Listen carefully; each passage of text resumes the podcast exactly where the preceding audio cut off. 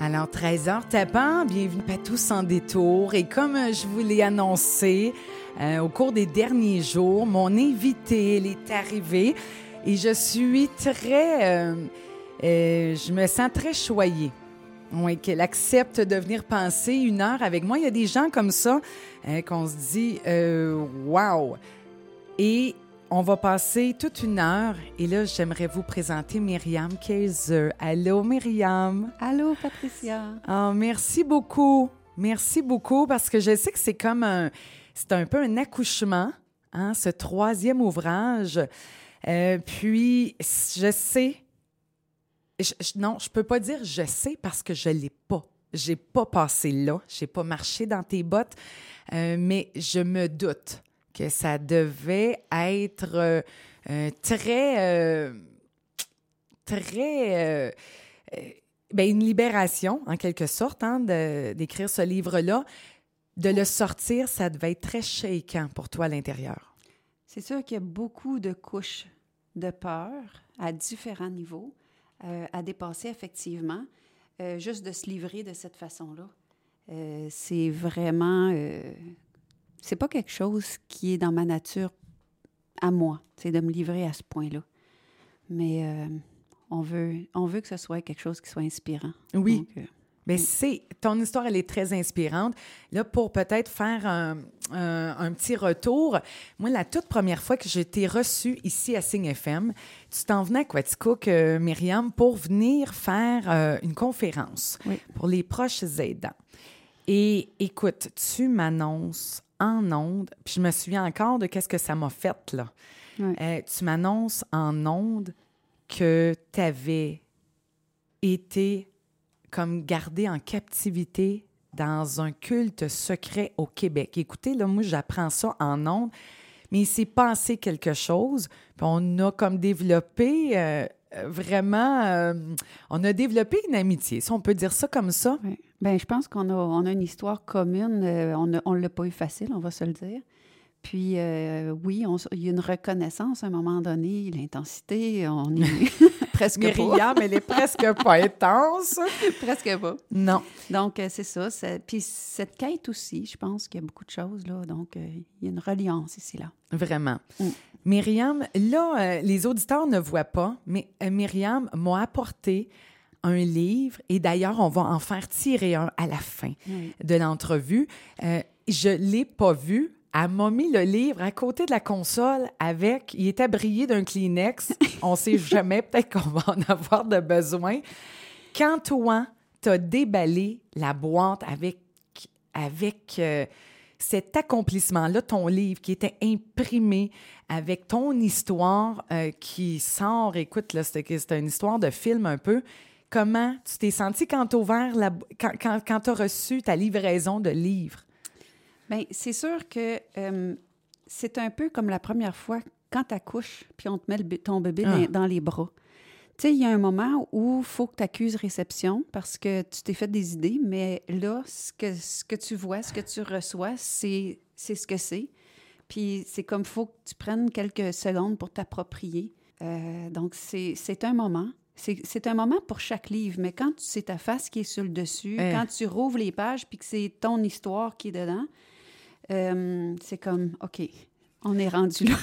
C'est- ouais, ouais. On est rendu là. Hey, Myriam, écoute, là, t'es es conférencière, euh, c'est ton troisième ouvrage. Tu as beaucoup de, de, de cheminement, de faits, tu as travaillé énormément sur toi-même. Native de la Belgique. Oui. Et tu as une histoire peu commune que tu racontes pour la première fois Oui. dans ce livre-là. Pourquoi ça l'a pris... euh, de- pourquoi tu t'es rendu au troisième ouvrage avant de raconter ce que tu as vécu? Bien, c'est sûr qu'il y avait beaucoup de gens euh, autour de moi qui étaient intéressés, puis on me disait, il faut que tu racontes parce que ça va être quelque chose d'inspirant.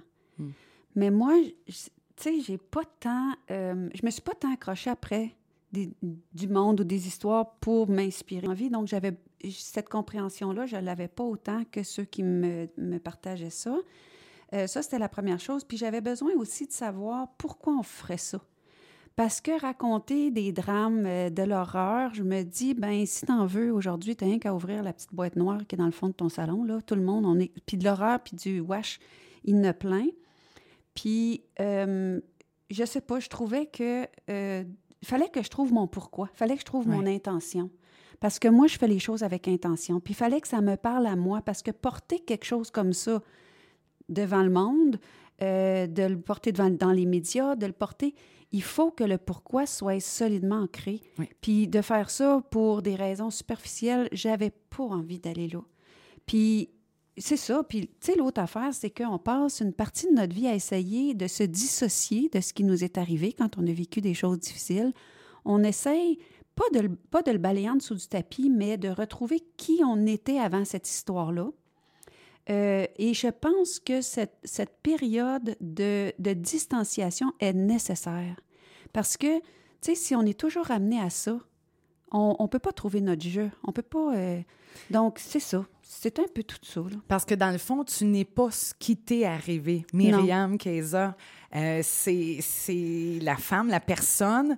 Et cet événement-là, euh, ça t'a pris toute une vie, on va se le dire. Je veux dire, à cheminer là-dedans, puis essayer de, euh, de comprendre, essayer de te sortir, puis de trouver une manière positive de passer à travers ce que tu as vécu. Bien, c'est sûr que notre enfance, c'est la structure c'est les fondements de, de l'édifice de ce qu'on va devenir.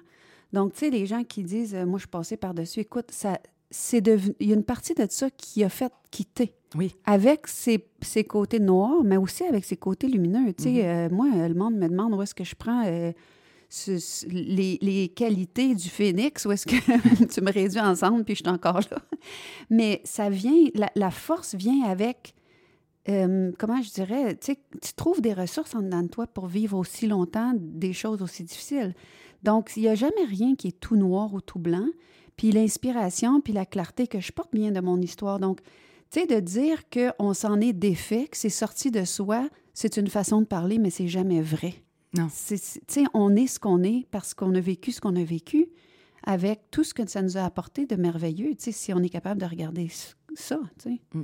Donc, euh, Myriam, qui, à, qui euh, t'as parlé de ce que tu avais vécu?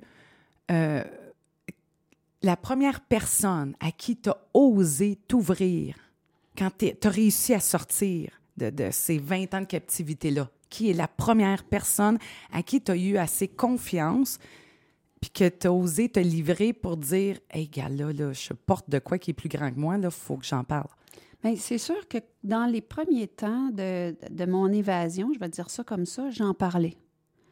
Euh, parce que je ne savais pas que j'avais une histoire qui était taboue, parce que le mot secte, c'est comme si j'avais une maladie vénérienne. c'est, c'est, les gens ont une réaction face à ça qui vient de, euh, comment je dirais, il y, a eu, il y a eu des histoires d'horreur, tu sais. Euh, on regarde aux États-Unis quand il y a eu, euh, je pense, à Johnstown, 800 euh, ou quelque chose comme ça, des gens qui, qui sont morts, tout ça. Donc, c'est resté dans l'imaginaire collectif comme quelque chose de dégueulasse. De, de... Puis, je suis pas en train d'en faire l'apologie, là, on s'entend, c'est pas ça. Mais en même temps, c'est comme, est-ce que tu as déjà entendu des enfants qui ont été donnés à des lieux clandestins? Est-ce que tu as déjà tu t'es déjà mis dans leurs yeux, dans leur réalité, tu sais. Donc, ça n'a pas pris de temps avant que je me dise, OK, je ne peux pas parler de ça parce que je, voyais qu'il y avait un tag. Puis, quand tu t'évades d'un lieu comme ça, tu veux faire partie d'une nouvelle collectivité. Mais là, je me rendais compte que je me nuisais en parlant de ça. Puis, c'est des fossés que je, crée, mm. que je creusais. Donc, tu sais, j'ai appris assez vite à me taire là-dessus. Puis, comme je disais tout à l'heure, mais tranquillement, on veut, on veut se rebâtir d'autres choses. Mais avant qu'il y ait d'autres choses à parler, il faut que le temps passe. Tu sais, moi, euh, je pouvais pas parler euh, de ma scolarité, je pouvais pas parler de, mes, de, sport, je pouvais pas parler de la dernière émission que j'ai vue, je pouvais pas parler de rien de ça, j'avais rien en commun avec personne. Donc, c'est long, là, avant que de rebâtir puis de, de tisser des, des, liens communs avec euh, monsieur, madame, tout le monde qui, qui, je veux dire, qui ont eu une vie euh, comme, comme tout le monde, qui sont allés à l'école, qui faisaient des sports, qui avaient peut-être, euh, je sais pas, qui faisaient de la musique, mais toi, c'était pas ça. Non, non, il y avait rien, rien à parler de ça. La seule chose de quoi j'aurais pu parler, c'est de ce qui m'est arrivé, des pertes surtout, et euh, du monde intérieur que j'avais développé, ce qui intéressait pas grand monde. Si on recule, il y a à peu près 25-30 ans, euh, j'étais une weirdo assez solide, merci. Et ben non, mais je comprends. Puis ça, tu sais, puis pour passer à travers ça, je veux dire, ça, prend de la résilience, mais il a fallu que tu t'accroches, que tu t'inventes un peu un monde, un monde imaginaire. Pour... À quoi tu t'accrochais, euh, Myriam? Ben, tu sais, c'est comme, comment je dirais ça? C'est, tu t'évades, puis tu arrives sur une autre planète. Parce que ce livre-ci, c'est les 21 ans, les 21 premières années de ma vie. Donc, euh, les 20 ans de ma captivité. Sauf que euh, quand je me suis évadée, j'avais tout à découvrir. Donc, je m'accrochais à ce que je découvrais. J'étais super enchantée du mot liberté. Eh boy, oui. Puis, puis tu sais, ça pourrait être un autre ouvrage de, de la même grosseur de raconter l'après, l'adaptation à la planète Terre. Parce que moi, je te prends, je te pitch sur Marche, puis tu sais pas comment ça fonctionne, les martiens, là. Euh, donc, c'est un peu ça. Mais au début, écoute, j'étais, j'étais dans de la légèreté, je m'amusais, mais la réalité m'a frappé assez vite. Je ne savais pas quoi faire quand je rentrais travailler. Je ne savais pas que je suis obligée de rentrer. hey, t'as-tu pensé? Mais là, c'est ça que les auditeurs, il faut, qu'ils comprennent. Tu étais dans un. T'habitais comme. C'était comme une autre planète, finalement. Une autre planète. Complètement. Une autre planète. Oui. Parce que là, tu n'allais pas à l'école pendant toutes ces, Comment ça fonctionnait? Il y avait oui, de l'école? Oui, il y avait de l'école, mais c'était comme euh, les frères des écoles chrétiennes des années 1900. Là, c'est comme... C'est complètement autre chose. J'ai vécu comme dans l'ancien temps. J'ai vraiment vécu comme dans l'ancien temps. J'ai travaillé beaucoup. On, travaillait, on a commencé à travailler très, ah. très, très jeune, mais bébé finalement. Euh, c'est ça. Puis c'était toute une autre vie que les auditeurs, les auditeurs vont pouvoir découvrir dans le livre. Dans le livre. oui. Et la laille. Et puis, ça a été quoi l'élément déclencheur qui a fait, euh, Myriam, que tu dises, OK, je mets mon histoire sur papier, je le dévoile au grand jour, en sachant que ça ferait un peu l'effet d'une bombe dans ton entourage, c'est sûr. Bien, écoute, c'est sûr que dans le domaine de, la croissance au Québec, il y a des gens qui, euh, qui ont eu des brides un peu de mon histoire. C'est sûr, quand j'ai écrit euh, S'accompagner soi-même, mais il y a des petites brides où est-ce que, tu sais, je donne des exemples. Tu fais allusion. Je fais des petites allusions très... Euh, puis, mais je savais que je m'en allais là. Mais tu sais, il y a des gens qui, qui m'ont dit, écoute, tu peux pas garder ça pour toi, comme je disais tout à l'heure. Et bon, avec le temps, je savais que j'irais là. Le déclencheur, ça a été le décès de mon père. Mon père est décédé au printemps euh, passé. Ça a été très, très, très douloureux. Et euh, j'ai vu aussi ces dernières années qui n'ont pas été heureuses euh, parce que mon père, quand il, a réalisé qu'il s'était trompé, il a eu le courage de s'en aller, mais il était déjà avancé en âge. Et c'était un homme qui avait beaucoup d'envergure, qui avait beaucoup de, de, crédibilité et de pouvoir là où il était, puis il a eu le courage de partir. Mais partir, il n'a pas été accepté par la famille qui en voulait. Il avait brisé la famille. Euh, il s'est retrouvé dans une grande, grande solitude et, très, très triste. Et euh, de réintégrer la société à son âge, a été excessivement souffrant. Puis il a vécu beaucoup, beaucoup d'isolement. Puis il est décédé, pour moi, ça, ça l'a déclenché une avalanche euh, d'émotions, évidemment, parce que c'était quelqu'un, malgré ses choix, que j'ai aimé profondément. Parce que là, il faut expliquer aux auditeurs, en quelque sorte, c'est tes propres parents, Myriam, qui t'ont donné à, ce à cette secte-là, mais faut essayer de comprendre. C'est ça que je trouve intéressant au niveau psychologique. Euh, tes parents, OK? Quand, quand tu, tu te laisses embarquer, mettons, dans un mouvement comme ça, dans une secte, il y, a quelque chose de très fragile. Bien, je l'explique dans le livre. Je raconte vraiment l'histoire de mes parents pour que les gens puissent comprendre que c'est pas, c'est pas parce que t'es pas un deux de pique là, quand tu t'en vas là. Mes parents, c'était deux personnes qui étaient, qui, avaient des, de la scolarité. C'était vraiment pas des, des, des gens simples. Euh, mais c'est des gens en quête. Mm. Mais en même temps, la quête, là, puis là, là, je parle aux auditeurs parce qu'on est en plein là-dedans aujourd'hui. On est énormément dans des mouvements de spiritualité, puis c'est fabuleux. Mais la quête, quand elle, reste à l'extérieur de toi, est toujours, toujours excessivement euh, fragilisante, puis on est toujours à risque de dérape. Surtout qu'il y a toujours des gourous, puis aujourd'hui, il y a des maîtres, puis il y a des coachs, puis je dis pas que tous les coachs sont pas, euh, qui sont pas des gens qui sont aidants, mais il y a toutes sortes de monde qui s'improvisent et il y a toutes sortes de monde qui prennent le pouvoir sur les autres. Et moi, je dis tout le temps, si vous voulez savoir quand est-ce que vous êtes dans un mentorat qui est sain, euh, c'est est-ce que la personne qui, qui est votre mentor vous ramène à vous? Ou est-ce qu'elle sait alors que vous ne savez pas? Est-ce que cette personne-là vous utilise pour faire son marketing? Est-ce que cette personne-là est toujours en train de se mettre au-dessus de vous? C'est. Tu sais, faut. Puis mes parents, mais il faut, faut, faut, revenir dans les années, fin des années 60. Euh, eux autres, il n'y avait pas tous les enseignements qu'on a aujourd'hui. Aujourd'hui, on est gâtés. Là. On n'a rien qu'à ouvrir euh, notre ah ordinateur, puis on pitonne ce qui nous convient, puis c'est là, là. Donc, c'est pas pour les excuser, mais j'essaie de mettre en lumière qu'est-ce qui fait qu'on perd notre pouvoir, puis comment qu'on peut le récupérer. Donc, pour moi, si tu me demandes c'était quoi mon intention, ben c'est un peu, oui, de mettre les choses en lumière euh, pour que chacun se reconnaisse dans tout ça, mais aussi d'amener à la conscience cette fragilité-là qu'on porte tous de mm. perdre notre pouvoir puis la capacité qu'on a de le retrouver. Myriam, est-ce qu'il y a un moment euh, dans ton cheminement, quand tu réussis à sortir de là, est-ce qu'il y a un moment que tu en as voulu à tes parents? Jamais. Jamais. J'en ai jamais voulu à mes parents parce que j'ai développé très, très jeune la capacité de regarder ce qui se passait autour de moi. Puis c'était tellement lourd et tellement gros que si j'avais intégrer tout ce qui m'était présenté, je serais morte. Donc, ça, a été un mécanisme de, de, défense pour moi de regarder les adultes se comporter autour de moi et de me dire que c'était eux. Donc, ça, de rejeter hors de soi ce que les autres te font ou disent de toi. Euh, je dis pas que j'ai rien intégré parce que oui, oui, je me suis. Il y a des ondes de moi qui ont été brisées. Mais mes parents, je les ai toujours vus comme des gens en quête. J'ai eu du respect pour la quête. Euh, est-ce que j'ai vécu quelques moments de colère euh, sporadique, mais c'était en face? Tu sais, mon père, j'y ai parlé un pouce de la face, j'y ai dit ce que j'avais à dire, puis tout de suite, il m'a entendu. Donc, la colère, tu sais, c'est quand tu te sens pas entendu, elle peut demeurer.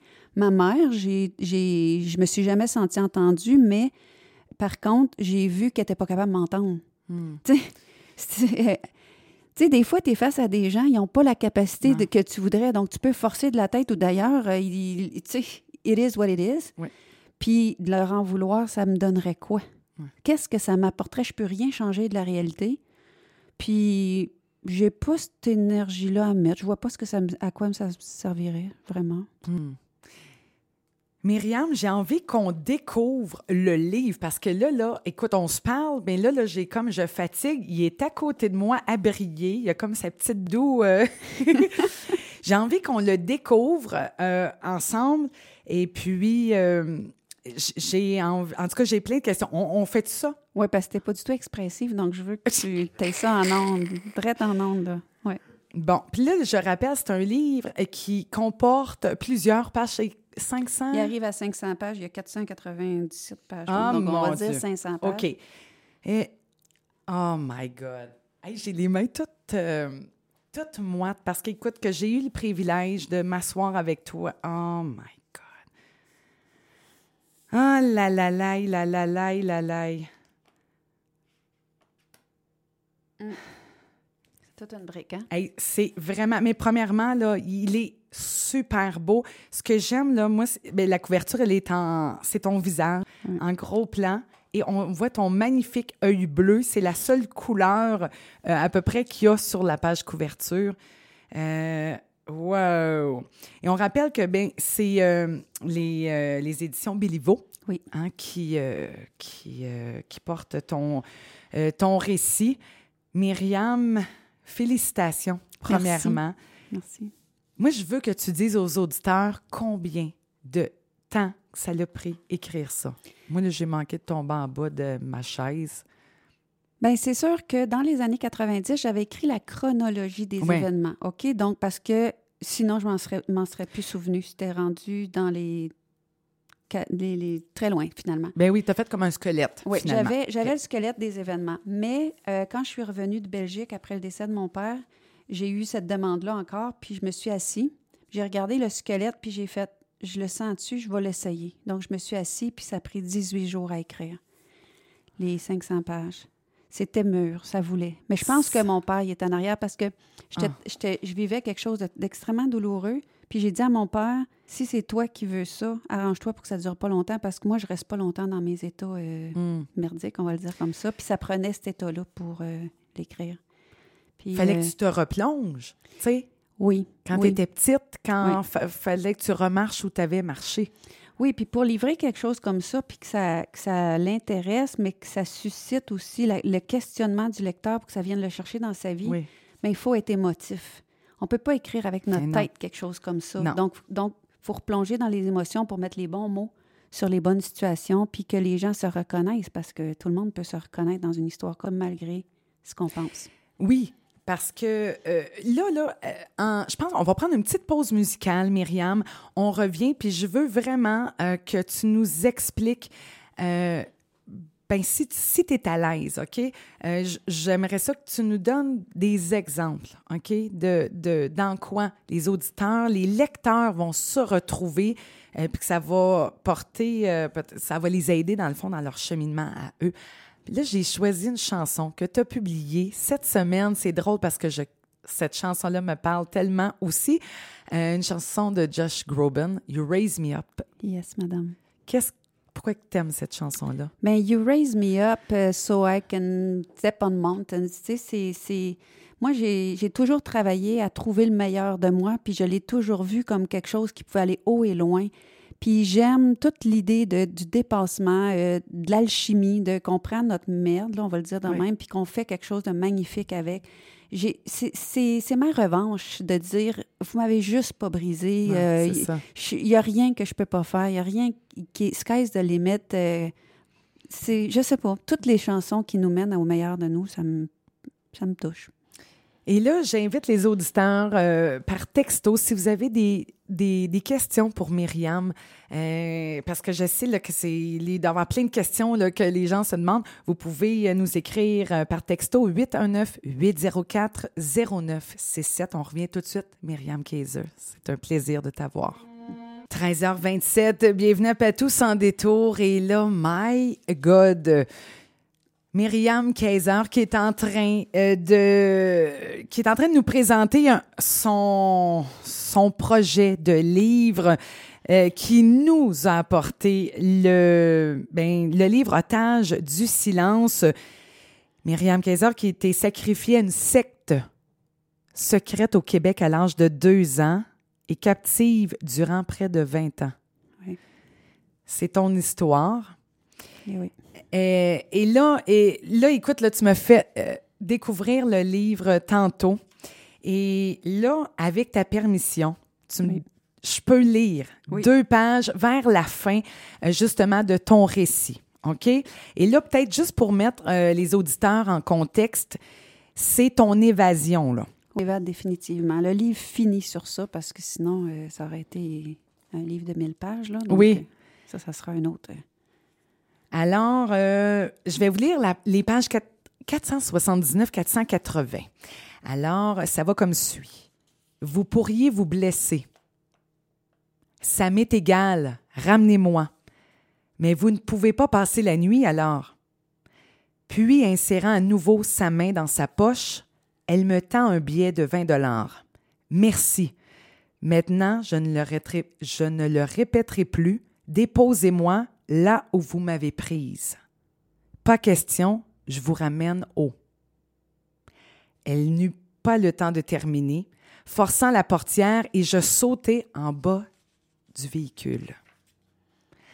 En sautant dans le vide, j'ai plongé vers une autre planète, dans une autre galaxie dont je ne connais ni les mœurs, ni les coutumes ou usages. Au fait, je viens de m'échouer sur Terre. Personne ne sait d'où j'arrive, ni l'horreur, ni le karma sordide d'où je proviens. Je ne suis personne. C'est vrai, j'avais un nom. Il y a longtemps, on m'appelait Myriam. Sans pays, sans famille, sans chez moi, sans réseau ou appartenance, sans amis, sans scolarité, sans argent ni connaissance de cet univers. Je n'ai absolument rien sinon une expérience inimaginable de la solitude intérieure et toutes les formes de violence, d'absurdité et de la bêtise humaine et un immense flambeau intérieur. J'ai 21 ans. Je n'ai jamais été une enfant. Je viens de naître. Au fin, au fait, pardon, je suis âgé de la maturité de ceux qui ont vécu, sachant qu'ils pouvaient perdre cette vie à tout instant. Peut-être aurais-je un avenir? Je commence ma vie. Quelle vie? Oh, Myriam,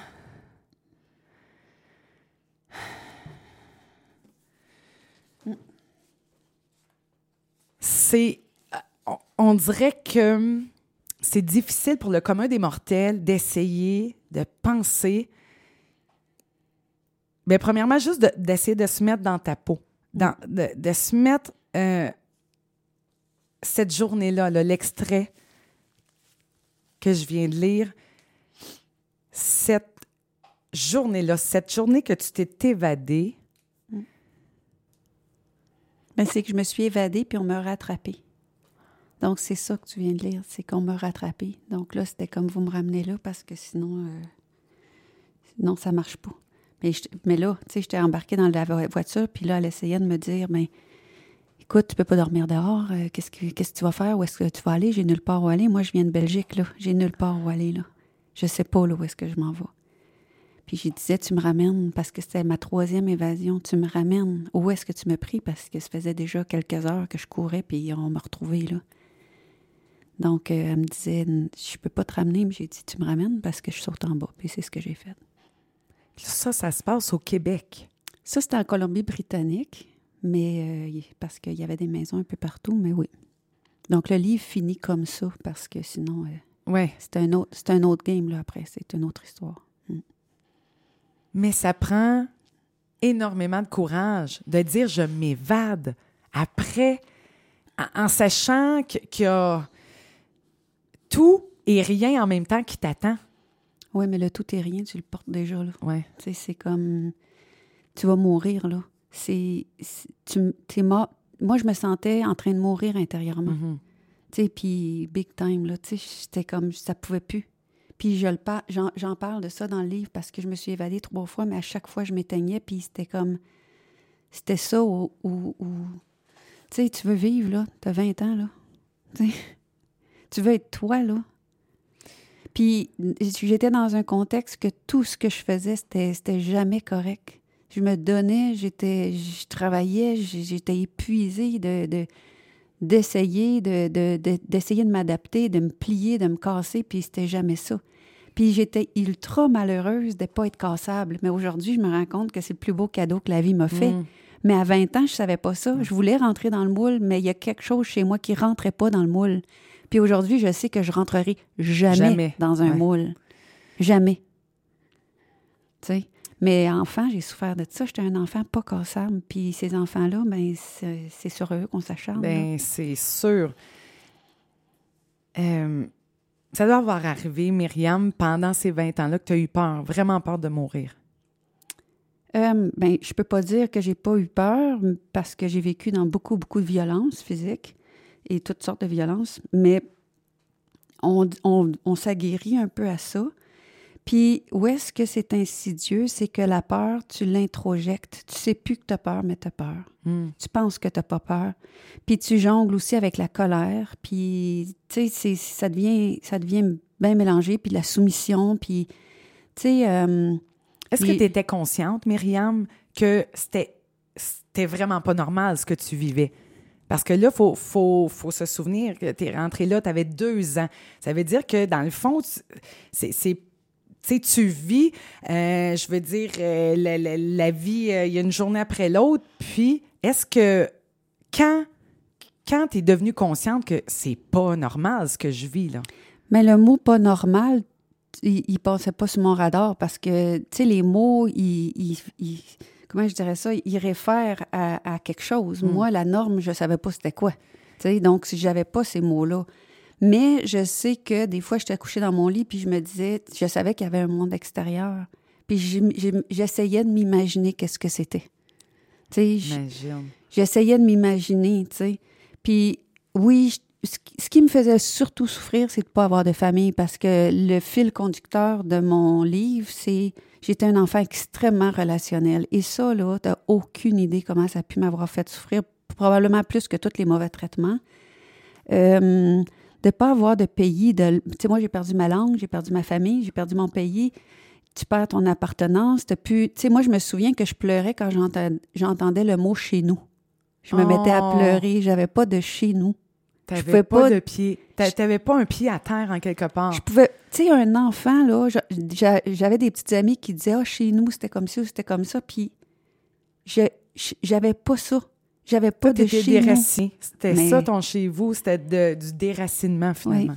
Puis c'était des affaires niaiseuses que les gens peuvent pas s'imaginer, mais c'est des petits mots comme ça. Ma tante, mon oncle. Moi, je savais, ah. j'avais rien là. Il y avait pas, il était pas là, il existait pas. Tu sais, des affaires vraiment là. Je me souviens la première fois que j'ai eu du vent dans mes cheveux parce que moi j'étais un enfant voilé. Donc le vent dans mes cheveux là, c'était une jouissance totale. Mais tu sais, des choses que les gens réalisent pas. Donc aujourd'hui, les choses, pour moi, c'est toute la vie qui a un autre sens. C'est ça, c'est même pas explicable. Tu sais, là, je veux dire, tu, t'es pas le genre de, femme qui peut s'asseoir puis essayer d'expliquer ça pour le commun des mortels, du vent dans les cheveux. Mais là, là, euh, on revient sur le voile, justement. Là, il y a, tu sais que, bon, ça l'a parlé dans les médias énormément, toute la, la polémique. Toi, t'en penses quoi? Écoute, pour l'avoir vécu, c'est ça. C'est ça. Parce que c'est tout le temps ça. Quand j'écoute les, les discussions qu'il y a là-dessus, je me dis tout le temps, c'est soit des gens qui sont dans des pays extrémistes ou qui ont, qui ont des croyances qui parlent de ça, ou des gens qui n'ont aucune idée. Tu sais, je trouve ça un petit peu dérangeant. Mais le, le voile, c'est un signe d'assujettissement, qu'on dise qu'est-ce qu'on veut. Puis, moi, j'ai une petite sœur qui est toujours dans, prisonnière de ce culte-là puis elle était à côté de moi quand on nous a rasé la tête puis qu'on nous a voilés. Ils on ont rasé la tête? Oui. Oh, puis on avait 6 et 7 ans. Puis elle, si aujourd'hui vous lui demandez si elle a choisi ça, elle va dire absolument. Parce que comment est-ce qu'on réussit à faire croire à des gens qui ont choisi quelque chose? Ça, j'en parle dans le livre. C'est. Puis, puis ils vont dire Moi, je suis pas, je suis pas programmable comme ça. Bien, je m'excuse, ah. mais tout le monde sont programmables. Puis ma, petite sœur, elle avait un an quand elle est arrivée là. Mais elle, aujourd'hui, elle y croit dur comme fer. Encore aujourd'hui? Oui, encore aujourd'hui. Imagine. Puis moi, je peux dire que c'est insidieux, mais c'est un symbole d'assujettissement total. Et dans toutes les religions, tu sais, il y a des gens qui vont dire, ouais, mais elle, c'est parce que c'est un, culte euh, à connotation catholique. Que, que tu le mettes dans n'importe quelle religion, c'est un symbole d'assujettissement. Si c'était pas un symbole d'assujettissement, ça serait comme euh, enlève ta, calotte, ta calotte, là, ici, euh, tu rentres pas avec quelque chose sur ta tête, puis il n'y aurait aucun problème. Tu sais, tu, te coiffes, tu te décoiffes, il n'y a pas de problème. Mais tu tiens mordicus à ça, il n'y a pas de liberté là. Puis ça représente pas Dieu parce que Dieu, là, il n'y a rien. Il, nous a fait nus, là. Tu sais, on, s'entend, là, il n'y a pas besoin de ça.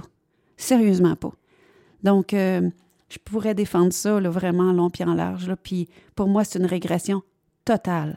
Total de retourner là. Hey. Ben, fait qu'imagine, 6-7 ans, tu te fais raser la tête. Puis, puis là, tu as parlé de ta petite sœur Myriam. Comment ta sœur, justement, a réagi? Est-ce que. Elle ne sait pas. Ben, bon, ben, elle ne sait pas. Je ne sais pas si elle le sait ou pas. Moi, j'ai pas de contact. Ça fait 30 ans que j'ai pas vu ma petite sœur, puis c'est encore, à ce jour, une des plus grandes souffrances que je porte. Je vais essayer de pas pleurer. Puis, euh, c'est sûr que, ben, s'ils savent aujourd'hui, parce qu'ils savent, ils savent, tu sais, ils ont, quand même leurs espions, là.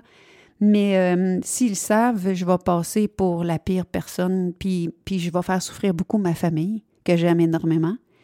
Euh, ils vont avoir énormément de peine, puis il a fallu que je dépasse ça. Il a fallu que je sache si j'étais prête à ça. Puis je te dirais que de faire de la peine à ma famille, c'est encore la chose qui me bouleverse le plus, mais j'essaie de me dire, écoute, j'ai été tout fait pour pas leur faire de, peine, dans ma vie, puis ce qui je suis leur fait de la peine. Tu moi, je suis une fille qui, qui a mis la conscience au centre de sa vie, puis la conscience, puis la religion, c'est la croyance, puis la, la conscience, c'est antagoniste, ça va pas ensemble. Puis, tu sais, tantôt, on parlait des symboles religieux, mais c'est un peu la même chose. Tu sais, on parle d'accommodement raisonnable, c'est parce que tu peux pas raisonner avec la foi. Parce que la foi, par définition, c'est de, de, de, croire sans comprendre. Donc, il n'y a pas de raisonnement là. Donc, c'est pour ça que ces sujets-là tournent en rond, parce que c'est pareil comme des gens qui sont dans la croyance, que ce soit ma petite sœur ou que ce soit les intégrismes ou ceux qui veulent absolument garder tout leur, leur, symbole, tout ça, c'est des gens qui sont dans la croyance. Mais la conscience, c'est complètement autre chose. Ça a beaucoup plus d'altitude, ça a plus de vastitude, euh, c'est inclusif, c'est pas exclusif comme la croyance. C'est deux mondes. Puis l'image que je donne souvent de ça, c'est toi, si tu fais du tricycle dans ton quartier, là, puis que moi, je vole en hypersonique, là, si je parle de mes instruments de mesure, tu comprendras rien, puis tu ne te sentiras pas compris. On parle pas le même langage. Donc, tu sais, ça donne rien, là. Ça donne rien. Donc, il y a, juste des décisions à prendre, des décisions conscientes et éclairées. Hé, Seigneur. Euh, écoute, je manque, je manque presque de mots, euh, Myriam, parce que je trouve ça hyper touchant parce que je ne savais pas que tu as justement, que, que ta sœur. Fait que tout, c'est une partie euh, vraiment sur, lequel, sur laquelle il a fallu que tu, tu deviennes assez solide pour dire que qu'arrive n'importe quoi, je me choisis et je décide de mettre ça par écrit. Mais tu sais, des déchirements, j'en ai eu toute ma vie. Euh, même quand je relis mon propre ouvrage, quand je tombe sur les passages où que je parle de ma famille, c'est présent dans tout le livre. Ma famille ne saura jamais comment je les ai aimés. Je me suis sentie rejetée d'eux. Euh, je l'ai pas vécu de l'abandon. Ben oui, puis, puis, ben puis, en me sauvant de là, puis en devenant ce que je suis devenue, ben, je suis aux antipodes de ce que les autres croient. Puis ça me fait ça me fait de la peine de leur faire de la peine, mais en même temps, j'ai compris une chose extrêmement importante, c'est que on peut pas dans la vie pour empêcher les gens de souffrir, s'empêcher de faire ce qu'on a à faire. Puis c'est la différence entre faire souffrir des gens volontairement, c'est pas ça qu'on veut. Mais en même temps, suivre son chemin. Euh, j'ai longtemps, j'ai longtemps évité de faire certaines choses pour pas qu'ils souffrent. Puis ils ont toujours souffert pareil, mais en même temps, peut-être pas assez pour évoluer. Ouais. Donc aujourd'hui, je me dis, ben moi, je suis là où est-ce que je suis.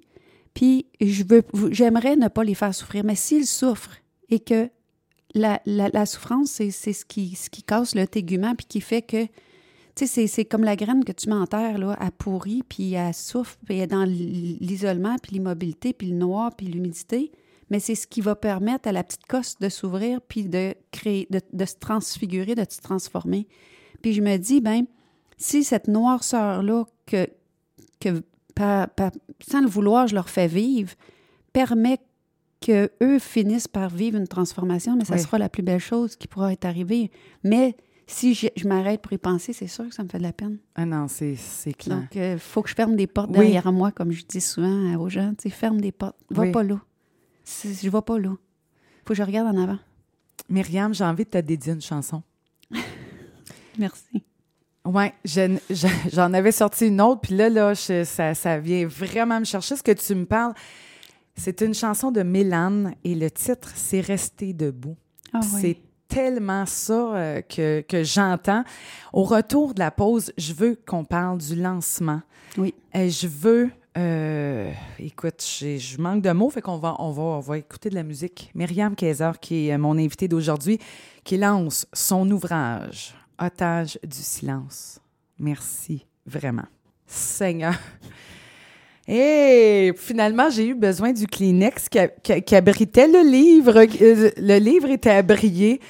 Ah là là. Myriam Kaiser qui, euh, qui est avec nous, qui est en train de, de, de, de nous parler de son parcours, euh, de son livre Otage du silence. Myriam qui, qui a été sacrifiée à une secte à l'âge de deux ans, qui a été gardée en captivité durant près de 20 ans. Puis c'est c'est même si on voulait, euh, on peut pas arriver. Écoute, c'est comme plus grand que nature. On, ne peut pas arriver à, se mettre dans tes chaussures.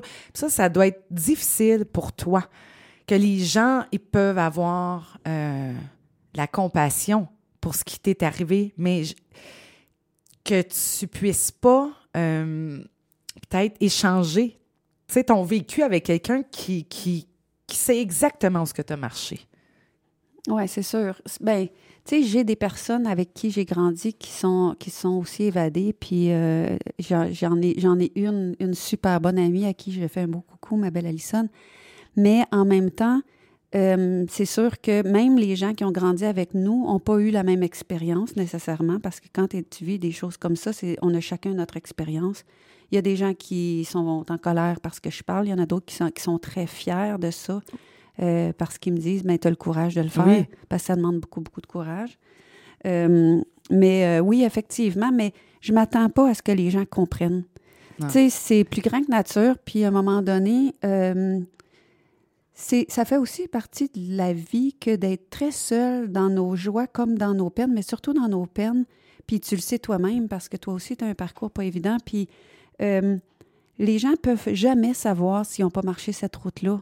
Mais c'est vrai pour tout le monde. Donc, je ne cherche pas à ce que les gens comprennent, même si, et que ça fait du bien quand on sent que hmm. quelqu'un. Oui, oui, parce que dans notre humanité, on a besoin en dessous de tous les besoins humains, il y a un seul besoin, c'est d'être vu et validé. Donc, que quelqu'un voit ou s'émeuve devant euh, la souffrance qu'on a vécue ou qu'on a traversée, ben oui, c'est sûr que ça fait du bien. Mais ce qui me fait le plus de bien, c'est si je peux inspirer des gens pour qu'ils ne restent pas victimes de leur histoire. Ça, c'est la chose qui me fait le plus de bien. Bien, c'est ça. Il y a beaucoup de, d'espoir dans ton parcours. Euh, parce que je veux dire, euh, même si c'est. Écoute, c'est vraiment impensable ce que tu as pu traverser, tu as, quand même. Tu n'as jamais lâché, tu n'as jamais baissé les bras. Bien, c'est sûr qu'il y a une partie que la nature m'a probablement donné une, probablement donné une génétique euh, combative, même si avec le temps, j'essaie de plus me, plus me battre, mais, surtout de juste être dans cette solidité intérieure. Mais je pense que j'avais une nature qui était faite pour ça. Euh, tu sais, je regardais ma petite sœur dont on parlait tout à l'heure, puis qui t'a fait pleurer. mais elle n'avait pas la même nature que moi. C'était une petite fille douce malléable, euh, soumise, euh, déjà dans sa nature. Donc, on ne part pas de la même place. on n'a pas eu les mêmes défis. Je me souviens, quand on était petite, elle me disait « J'aimerais ça être comme toi », puis je disais « Non, moi, j'aimerais ça être comme toi. Ah, imagine. sais, mais c'est comme ça. C'est comme ça. C'est comme ça. Myriam, le 5 mars, oui. ça va être le lancement oui. de ton livre Otage du silence. Oui. Euh, tu fais ça à quel endroit? Qu'est-ce que tu rêverais? OK? Je veux que tu. Euh, il y a des auditeurs, écoute, qui m'écrivent est-ce que le livre va être en pharmacie? Un gros wow, euh, Sylvain, qui est à l'écoute, qui dit un gros wow pour son partage que ton invité fait sur les ondes. Il dit ça me vire à l'envers. Mm. Sylvain, merci beaucoup. José, qui aimerait ça savoir si le livre va être en où ce qui va être disponible? Bon. Bien, d'après moi, c'est sûr que là, c'est les distributeurs qui s'occupent de ça, puis je suis pas dans toute le... Mais pour moi, il va être partout, là. Il, y a vraiment... il travaille là-dessus présentement. La, sortie en librairie est le 20, autour du 20. Euh, puis d'après moi, là, euh, c'est, ça va être partout, là. C'est vraiment un gros, gros travail que la maison d'édition est en train de faire, là, pour euh, lancer ça avec, avec force. Ouais, oui, et puis, on rappelle que c'est euh, Béliveau Éditeur hein, euh, qui, s'occupe de ton récit. Alors, 5 mars. Le 5 mars, au Oh My God à Sherbrooke. Donc, c'est sur la King à Sherbrooke. C'est une ancienne église, donc c'est très parlant pour moi. Et c'est devenu un restaurant, puis une partie spectacle. Euh, puis c'est mon ami Jean-Pierre Baudouin des Productions du Palais qui, hmm. qui produit le lancement. Oui. Et pour moi, ce qui est super important, c'est que ceux euh, qui peuvent et que mon parcours a touché, euh, j'aimerais vraiment que les gens viennent me voir parce que, tu sais, on se donne beaucoup dans tout ça. Puis de recevoir une vague d'amour, là, c'est c'est ça ferait du bien. Parce que c'est sûr, écoute, tu sais, comme on, parlait à micro euh, fermé tantôt, je veux dire, tu sais, c'est évident parce que là, tu mets, tu sors, tu remarches dans, dans, dans toutes ces années-là. Euh, que tu as vécu euh, captive. Fait que, en quelque part, ça vide. Puis là, là tu as besoin de remplir là, ça. Là. Oui. Mais c'est. C'est l'amour, c'est l'amour qui, qui remplit euh, rien d'autre. On, l'entend toujours. Hein, c'est l'amour seul qui guérit. C'est sûr qu'il y a beaucoup, beaucoup de place pour recevoir parce qu'il n'y en a pas eu beaucoup. Mais en même temps, tu sais, ça, ça, va. Là. puis c'est sûr que de regarder les gens dans les yeux, parce que, tu sais, bon, ça, c'est une histoire qui sort peut-être un petit peu des sentiers battus, Mais chacun a eu ses souffrances, puis on peut pas mettre ça sur une échelle. Puis pour les gens qui vivent des choses difficiles, ce qu'ils vivent, c'est le pire. Mhm. C'est le pire. Ouais. Puis, tu sais, c'est toujours difficile de parler de ça parce que quand tu as vécu beaucoup, beaucoup de drames, tu as aussi développé des forces qui vont avec ça. Puis aujourd'hui, moi, je me rends compte que j'ai plus de force pour faire face à l'adversité que d'autres qui, ont, qui semblent avoir vécu une chose parce que tu développes, c'est comme quand tu développes tes muscles, hein. C'est comme, tu développes des choses que tu sais pas que tu portes comme être humain. Puis c'est pas parce que je suis un être hors du commun, c'est parce que c'est comme ça. Ouais, c'est. C'est comme ça, tu sais, on s'adapte les êtres humains à notre environnement. C'est une machine formidable. Oui, hein? oui. On regarde ça, là, puis des fois, tu te dis, tabarnouche. euh, euh, Myriam, si euh, je te demandais, c'est. euh, Qu'est-ce que. Mettons, là, si tu as du positif à retenir de tout ton parcours, ça serait quoi? Ah, mais il y en a plein. Oui.